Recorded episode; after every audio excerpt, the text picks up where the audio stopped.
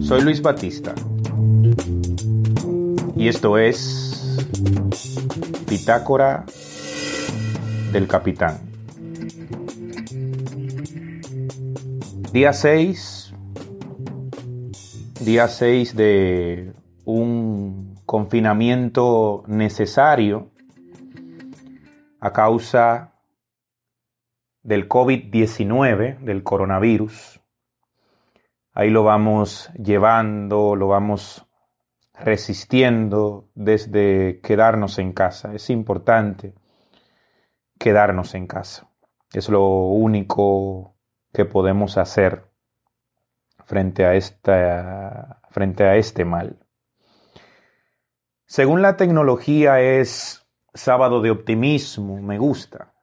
Me gusta que hayamos desacelerado forzosamente por la crisis de la pandemia, a pesar de todo. Un respiro para nuestro planeta, por ejemplo. No todo es malo o lamentable, no todo es negativo. Me gusta el hecho de que hayamos recuperado el tiempo o algo de él, bien sea para ocuparlo en cosas y dedicarlo a personas en quienes no lo invertimos regularmente. Me gusta que tengamos tiempo para perder el tiempo. Según la tecnología, también es sábado 21 de marzo, Día Mundial de la Poesía, por lo que se me ocurre combatir el ocio y acompañar la soledad obligatoria con versos, con la palabra hecha versos y estrofas y poesía. En algún episodio te conté que nada es el hombre sin convertirse en poesía, así que este será un episodio de poemas selectos a propósito de 21 de marzo, a propósito del Día Mundial de la Poesía, poemas selectos de mí para ti, donde quiera que estés escuchando, desde tu tecnología. Ojalá que estos versos te acompañen y te aprovechen. Sugiero para maximizar la experiencia, tomar ventaja de, la bondad misma del podcast como plataforma comunicativa y hacer una pausa entre uno y otro poema para asirlo, para saborearlo y aprovecharlo debidamente. Pero no es otra cosa que eso, una sugerencia. Arrancamos con el poema 20 de Pablo Neruda, un poema y un poeta exquisito, de lo mejor que ha dado la literatura latinoamericana. El poema 20 empieza diciendo, puedo escribir los versos más tristes esta noche. Escribir, por ejemplo, la noche está estrellada y tiritan azules los astros a lo lejos. El viento de la noche gira en el cielo y canta. Puedo escribir los versos más tristes esta noche. Yo la quise y a veces ella también me quiso. En noches como esta la tuve entre mis brazos, la besé tantas veces bajo el cielo infinito ella me quiso. A veces yo también la quería. ¿Cómo no haber amado sus grandes ojos fijos? Puedo escribir los versos más tristes esta noche, pensar que no la tengo, sentir que la he perdido. Oír la noche inmensa, más inmensa sin ella, y el verso cae al alma como al pasto el rocío. ¿Qué importa que mi amor no pudiera guardarla? La noche está estrellada y ella no está conmigo. Eso es todo. A lo lejos alguien canta a lo lejos. Mi alma no se contenta con haberla perdido. Como para acercarla, mi mirada la busca, mi corazón la busca y ella no está conmigo. La misma noche que hace blanquear los mismos árboles. Nosotros, los de entonces, ya no somos los mismos. Ya no la quiero, es cierto, pero cuánto la quise. Mi voz buscaba el viento para tocar su oído. De otro, será de otro, como antes de mis besos, su voz, su cuerpo claro, sus ojos infinitos. Ya no la quiero, es cierto, pero tal vez la quiero. Es tan corto el amor y tan largo el olvido. Porque en noches como esta la tuve entre mis brazos, mi alma no se contenta con haberla perdido aunque este sea el último dolor que ella me causa, y estos sean los últimos versos que yo le escribo. Del poema 20 de Pablo Neruda, pasamos a los versos de Julio Cortázar. Julio Cortázar poeta, escritor, maestro del cuento argentino, un grande de la poesía y de la literatura en general, verso y prosa de Argentina y de América Latina. El futuro de Julio Cortázar comienza declarando, y sé muy bien que no estarás no estarás en la calle, en el murmullo que brota de noche de los postes de alumbrado, ni en el gesto de elegir el menú, ni en la sonrisa que alivia los completos de los subtes, ni en los libros prestados, ni en el hasta mañana. No estarás en mis sueños, en el destino original de mis palabras, ni en una cifra telefónica estarás o en el color de un par de guantes o una blusa. Me enojaré, amor mío, sin que sea por ti, y compraré bombones, pero no para ti. Me pararé en la esquina a la que no vendrás, y diré las palabras que se dicen, y comeré las cosas que se comen, y soñaré las cosas que se sueñan, y sé muy bien que no estarás ni aquí adentro, la cárcel donde aún te retengo, ni allí fuera, este río de calles y de puentes. No estarás para nada, no serás ni recuerdo, y cuando piense en ti, pensaré un pensamiento que oscuramente trata de acordarse de ti. Otro poema de Julio Cortázar, After Such Pleasures, que traducido del inglés sería algo así como después de tales placeres. En After Such Pleasures, Cortázar empieza diciendo, esta noche, buscando tu boca en otra boca, casi creyéndolo, porque así de ciego es este río, que me tira en mujer y me sumerge entre sus párpados.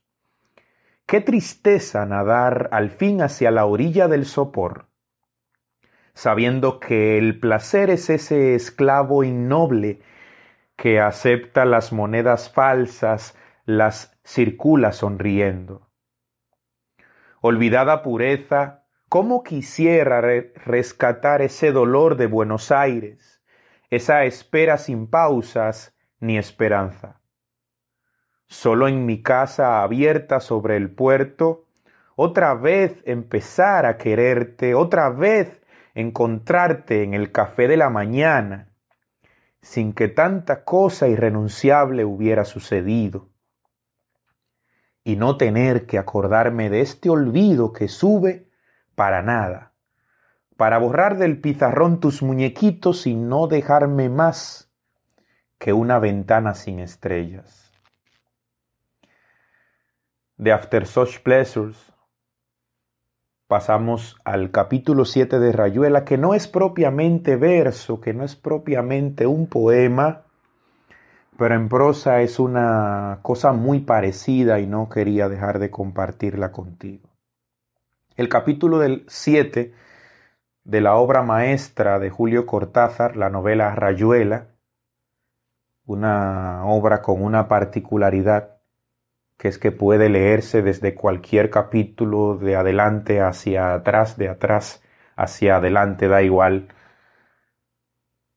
porque es un libro que, que, no lo es y que lo es al mismo tiempo. El capítulo 7 de Rayuela comienza Cortázar diciendo, toco tu boca, con un dedo toco el borde de tu boca Voy dibujándola como si saliera de mi mano, como si por primera vez tu boca se entreabriera, y me basta cerrar los ojos para deshacerlo todo y recomenzar.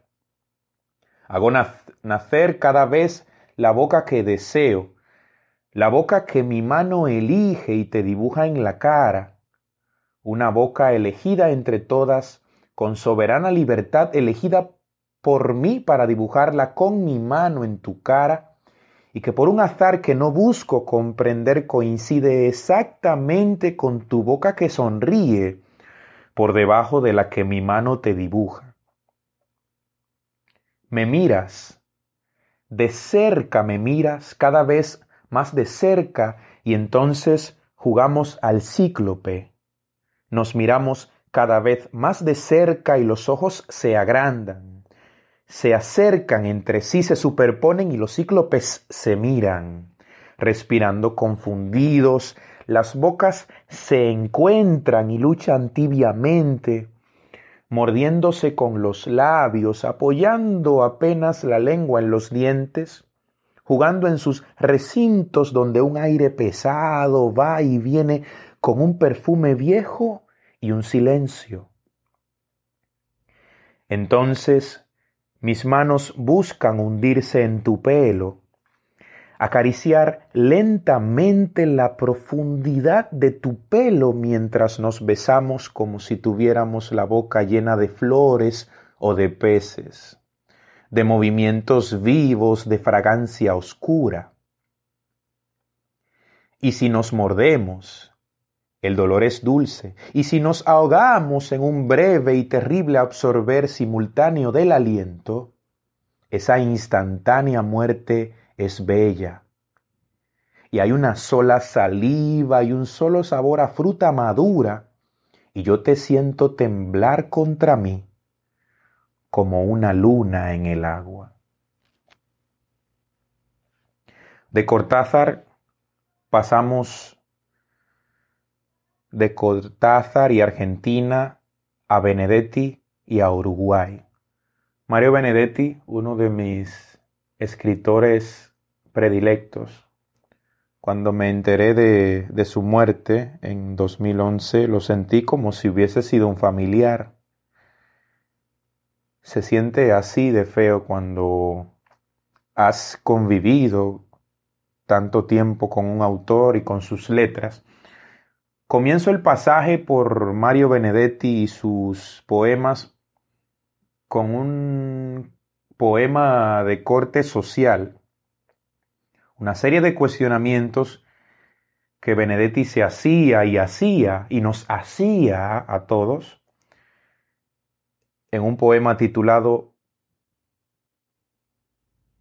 ¿Qué pasaría? ¿Qué pasaría si un día despertamos dándonos cuenta de que somos mayoría? ¿Qué pasaría si de pronto una injusticia, solo una, es repudiada por todos? Todos los que somos, todos, no unos, no algunos, sino todos.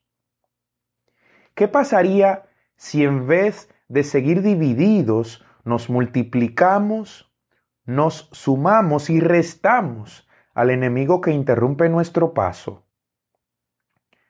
¿Qué pasaría si nos organizáramos y al mismo tiempo enfrentáramos sin armas, en silencio, en multitudes, en millones de miradas la cara de los opresores, sin vivas, sin aplausos, sin sonrisas, sin palmadas en los hombros, sin cánticos partidistas, sin cánticos. ¿Qué pasaría si yo pidiese por vos que estás tan lejos, y vos por mí que estoy tan lejos, y ambos por los otros que están muy lejos y los otros por nosotros, aunque estemos lejos. ¿Qué pasaría si el grito de un continente fuese el grito de todos los continentes? ¿Qué pasaría si pusiésemos el cuerpo en vez de lamentarnos? ¿Qué pasaría si rompemos las fronteras y avanzamos y avanzamos y avanzamos y avanzamos. ¿Qué pasaría si quemásemos todas las banderas para tener solo una, la nuestra, la de todos, o mejor ninguna, porque no las necesitamos? ¿Qué pasaría si de pronto dejamos de ser patriotas para ser humanos. No sé, me pregunto yo, ¿qué pasaría? Otro poema sentido de los de Mario Benedetti, Corazón Coraza. ¿Por qué te tengo y no? Porque te tengo y no, porque te pienso porque la noche está de ojos abiertos, porque la noche pasa y digo amor, porque has venido a recoger tu imagen y eres mejor que todas tus imágenes, porque eres linda desde el pie hasta el alma, porque eres buena desde el alma a mí, porque te escondes dulce en el orgullo, pequeña y dulce, corazón coraza, porque eres mía, porque no eres mía, porque te miro y muero, y peor que muero, si no te miro, amor, si no te miro. Porque tú siempre existes donde quiera, pero existes mejor donde te quiero, porque tu boca es sangre y tienes frío. Tengo que amarte, amor, tengo que amarte, aunque esta herida duela como dos aunque te busque y no te encuentre, y aunque la noche pase y yo te tenga y no. En otro de sus poemas, Mario Benedetti se pone melancólico, en el poema titulado Triste número uno. Por la memoria vagamos descalzos, seguimos el garabato de la lluvia hasta la tristeza que es el hogar destino. La tristeza almacena los desastres del alma, o sea, lo mejorcito de nosotros mismos, digamos, esperanzas, sacrificios, amores. A la tristeza no hay quien la despoje, es transparente como un rayo de luna, fiel a determinadas alegrías. Nacemos tristes y morimos tristes, pero en el entretiempo amamos cuerpos cuya triste belleza es un milagro. Vamos descalzos en peregrinación, triste tristeza llena eres de gracia. Tu savia dulce nos acepta tristes. El garabato de la lluvia nos conduce hasta el hogar destino, que siempre has sido tristeza enamorada y clandestina. Y allí, rodeada de tus frágiles dogmas, de tus lágrimas secas, de tu siglo de sueños, nos abrazas como anticipo del placer. En otro de sus poemas, Benedetti se nos revela incrédulo. En el poema titulado Todavía. No lo creo todavía, estás llegando a mi lado y la noche es un puñado de estrellas y de alegría. Palpo, gusto, escucho y veo tu rostro, tu paso largo, tus manos, y sin embargo, todavía no lo creo. Tu regreso tiene tanto que ver contigo y conmigo, que por cábala lo digo y por las dudas lo canto. Nadie nunca te reemplaza y las cosas más triviales se vuelven fundamentales porque estás llegando a casa. Sin embargo, todavía dudo de esta buena suerte, porque el cielo de tenerte me parece fantasía pero venís y es seguro y venís con tu mirada y por eso tu llegada hace mágico el futuro. Y aunque no siempre he entendido mis culpas y mis fracasos, en cambio sé que en tus brazos el mundo tiene sentido. Y si beso la osadía y el misterio de tus labios, no habrá dudas ni resabios, te querré más todavía. De Benedetti pasamos a un autor longevo, un autor que por la crudeza de sus escritos se nos revela eterno. El pasado primero de marzo fue un día duro por dos razones. El segundo aniversario del fallecimiento de mi abuela paterna y el enterarme por otro lado del fallecimiento del poeta Ernesto Cardenal. Ernesto Cardenal, una vida singular, hombre de fe, hombre de iglesia, que sin embargo tuvo unos escritos muy sentidos que compartiremos a continuación en, honor a su memoria. El primero de los poemas de Ernesto Cardenal a compartir, titulado Te doy Claudia. Te doy Claudia estos versos porque tú eres su dueña. Los he escrito sencillos para que tú los entiendas. Son para ti solamente, pero si a ti no te interesan, un día se divulgarán, tal vez, por toda Hispanoamérica. Y si al amor que los dictó tú también los desprecias, otras soñarán con este amor que no fue para ellas. Y tal vez verás, Claudia, que estos poemas, escritos para, para conquistarte a ti, despiertan en otras parejas enamoradas que los lean, los besos que en ti no despertó el poeta. En otro de sus poemas, los poemas, la mayoría de ellos de Cardenal tenían una característica fundamental como el buen fútbol cortito y al pie, cortitos. En otro de sus poemas, Tiempo, yo te odio, aunque sin ti no existiera. Y por tu pasar moriré, aunque por tu pasar nací. Como San Francisco de Borja, yo quiero ahora amar a alguien a quien no toque el tiempo y que alquilemos un cuarto donde la noche no pase ni se apaguen uno a uno los anuncios de neón.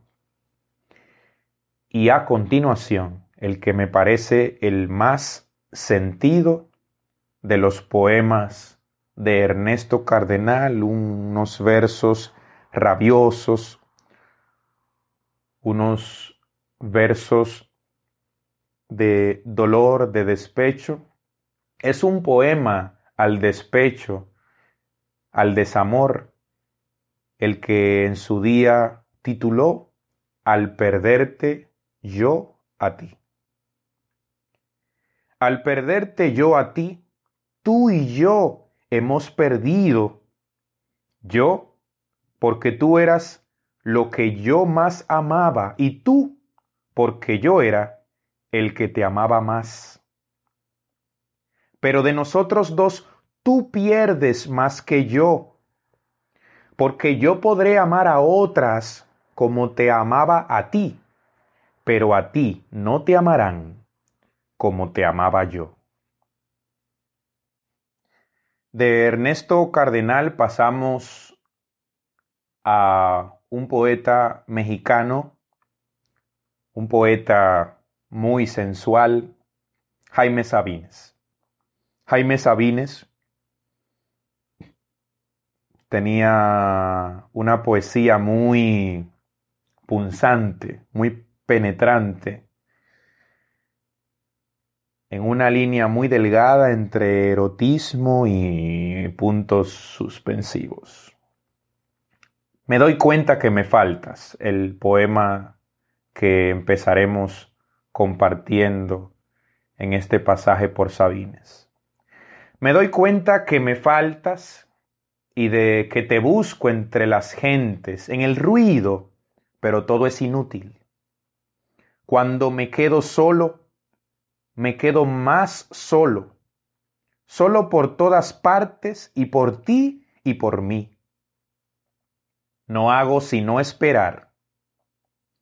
Esperar todo el día hasta que no llegas, hasta que me duermo y no estás y no has llegado, y me quedo dormido y terriblemente cansado, preguntando, amor, todos los días, aquí a mi lado, junto a mí, haces falta. Puedes empezar a leer esto y cuando llegues aquí empezar de nuevo.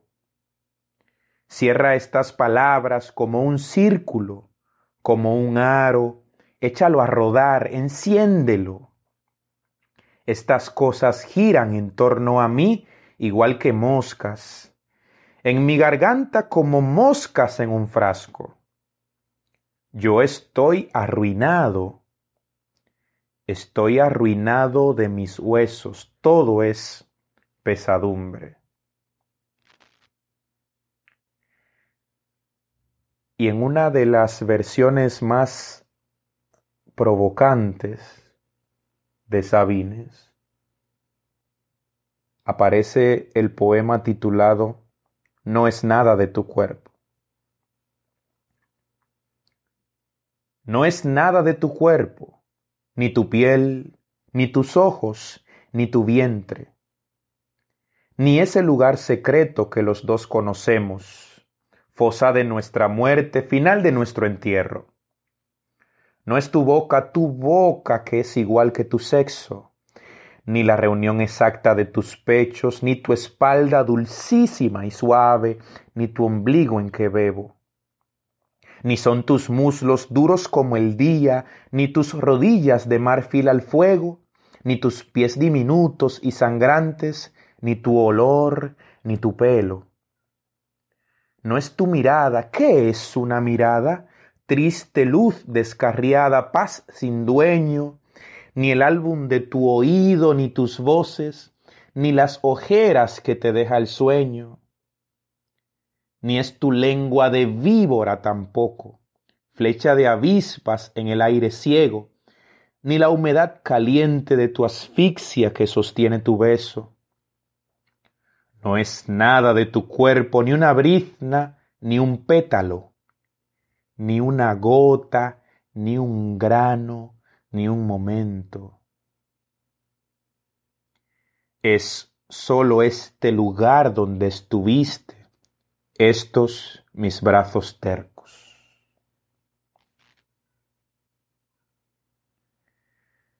En otro de sus poemas, de Jaime Sabines, te desnudas igual. Así lo nombró. Te desnudas igual que si estuvieras sola y de pronto descubres que estás conmigo, ¿cómo te quiero entonces entre las sábanas y el frío? Te pones a flirtearme como a un desconocido y yo te hago la corte ceremonioso y tibio. Pienso que soy tu esposo y que me engañas conmigo. ¿Y cómo nos queremos entonces en la risa de hallarnos solos en el amor prohibido?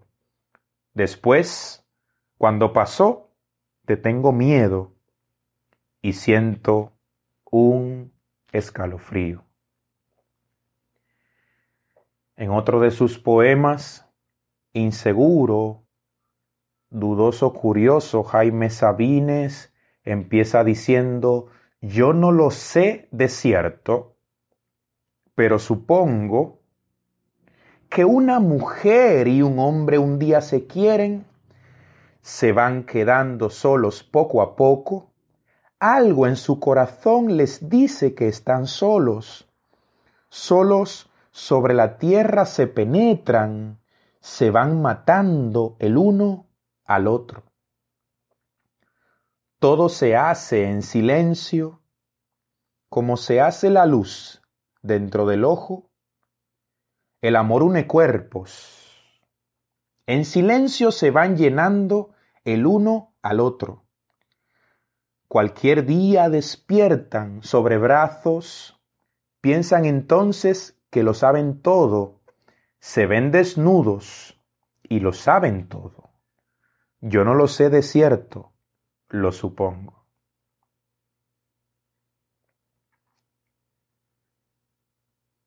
Para finalizar, bonus track, compartir contigo un, unos versos que encontré esta mañana por casualidad. Vaya que esta pandemia nos ha hecho recuperar el tiempo hasta para reencontrarnos con palabras del pasado. Te regalo dos estrofas de mis días de adolescente, poeta precoz, torpe, unos versos que en su día titulé La cura más o menos jugaré a adivinar, recordar con precisión cómo iba. Sé que se titulaba La cura, ciertamente, y empezaba más o menos así. Acorralado por este sentimiento, creo esbozar los últimos suspiros. Siento que pierdo el aliento siento, necesito de tu alivio. Una mirada tuya será la cura. Clávala en estos ojos moribundos. Un beso tuyo será la cura. Llévame con tus labios a un nuevo mundo. Y así, Así quise acompañar la soledad obligatoria, la, sociedad, la soledad necesaria de estos días de confinamiento por el coronavirus quise regalarte y regalarles a todo el que esté allí escuchando algunos poemas selectos a propósito del 21 de marzo del Día Mundial de la poesía. Y ahí te la dejo, un episodio más de Bitácora del Capitán. Nos escuchamos en una próxima entrega. Chao, chao.